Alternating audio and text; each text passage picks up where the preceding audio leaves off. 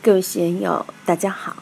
今天我们继续学习《禅说庄子在右自在与宽容的内外不二》第二讲“道人如何降服其心”第五部分。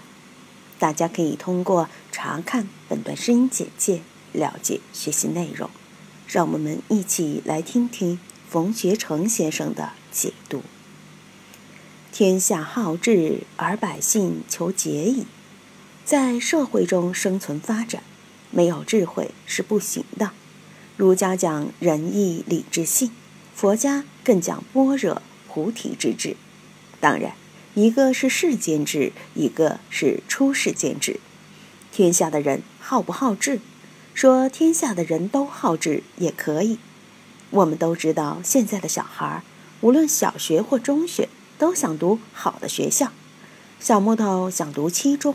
没有读到，外国语中学也没有读到，现在去盐道街中学也不错。进了中学以后，还要以清华北大作为目标对象，为什么呢？好之人嘛。到美国去更好，到英国去读牛津大学、剑桥大学更牛气。大家在这里学习也是好知，是好智。普通老百姓怎么办呢？北大、清华每年只收那么多学生。北京人考容易些，成都人去考，一年就那么几个名额。有的朋友的娃娃说非复旦大学不读，唉，他的娃娃也不仔细看一下自己。如果他在上海，成绩好还有可能，但他在成都啊，成绩也并不拔尖。他不知道复旦大学给成都的名额比北大清华还少啊。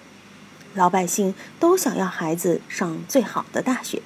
中国十多亿人，每年高中应届毕业生上百万，北大清华才招几千人，你怎么办？在求知的过程中，老百姓常常山穷水尽，他没有享受文化的本钱。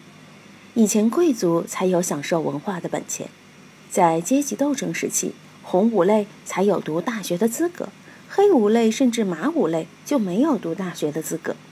现在来说。读大学要拿钱，读中学都要拿钱。袁姐姐的侄女读十八中，她还自掏腰包交了两万块钱的门槛费。小木头读盐道街中学，他妈妈还是要给他出两万块钱才进得去。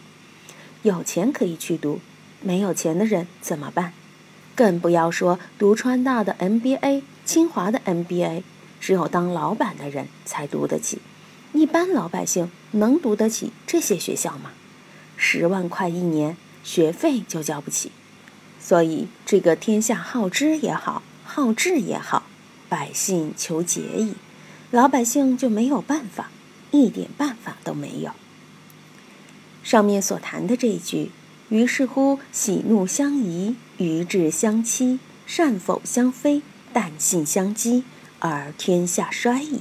说的是世间的各种混乱相，庄子这里总结的非常到位，佛教里把它归结的更好。我们还是再提一下佛教五浊恶世的说法，配合这个来理解就很方便。第一是命浊，众生生下来时命根就不干净。用圣经的话来说，人有原罪，一半是天使，一半是野兽。人都来自不净之处，毕竟是六欲众生，还不是色界众生，也不是无色界众生，更不是极乐世界的众生，不是清净莲花世界的化身。释迦牟尼佛从他妈妈的腋窝里生出来的，都不是从产门里生出来的，因为产门不洁，所以要从腋窝里生出来。耶稣生出来，他妈妈是圣女。是没有先生的，是圣灵附体，很干净。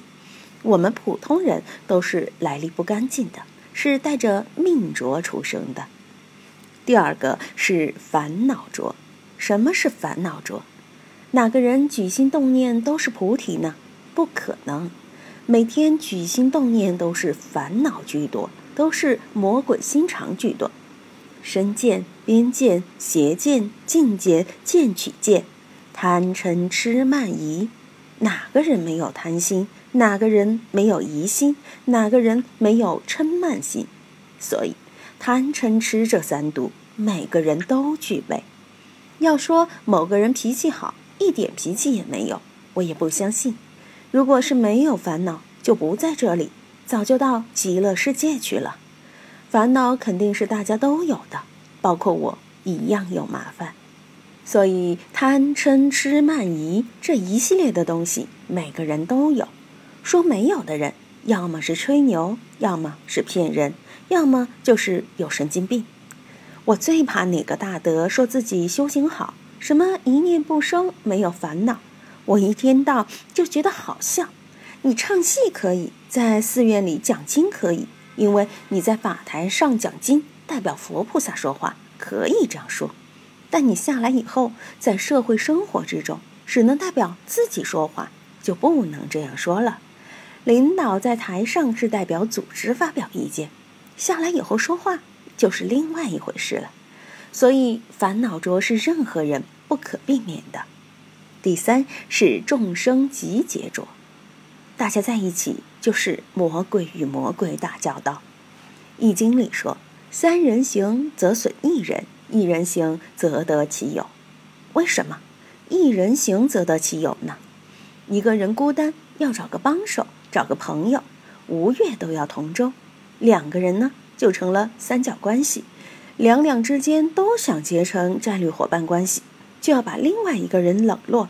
另外一个人如果不甘被冷落，便想找突破口和另外一个人结成关系，三个人就扯不清楚。所以，一个和尚挑水吃，两个和尚抬水吃，三个和尚没水吃，这是人性的必然。因为人一多，互相之间情感上那种相互依赖性就弱了，相互怀疑就更多了。人在一起，贪嗔痴慢疑在起作用，大家在一起就不干不净。所以我说，大家应该相上以道。尽量排除众生在一起的那种麻烦。人与人之间，人一多了就必然有是非。圣人门前是非多，圣人尚且避免不了，何况常人？怎样排除是非？这是一个学问，也是一个功夫。众生集结着，小至个人与个人之间，大至民族与民族之间，国家与国家之间，都是这个样子的。第四个是见着，见着包含了身见、边见、邪见、近见、见取见这五类。见着就是在理论上争胜。佛经里说：“末法之事，见着争胜，就是理论与理论之间，真理与真理之间互相吵个不停。我是真理，你是谬论。先秦时，诸子百家争得一塌糊涂。孟子说。天下之言不归阳者，归末。然后说那些无父无君的人是禽兽也，那时争论非常激烈。我们那些年批判资本主义，说资本主义最邪恶，是万恶之源。西方又批判我们是专制主义，铁木真治。实际上这些都是见着，见着有没有道理呢？都有道理，都是理论意识形态的东西。你有你的理。他有他的理，往往是真理与真理之间在吵。黑格尔在美学中谈悲剧时说：“什么叫悲剧？悲剧就是真理与真理之间斗，崇高与崇高斗，它才产生悲的效果。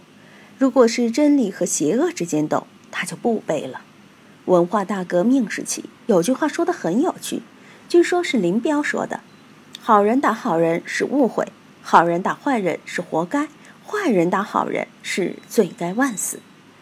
真理与真理之间斗，怎么理解？好像这个有理，那个也有理。要说起自己的理，每个人都头头是道，自己有一万条理由证明自己的正确；要证明对方的谬误，也有一万条理论可以证明，而且也是立论有据，无法推翻。所以这个见着就这样把人心弄乱。引起社会群体的分化，意识形态的分化。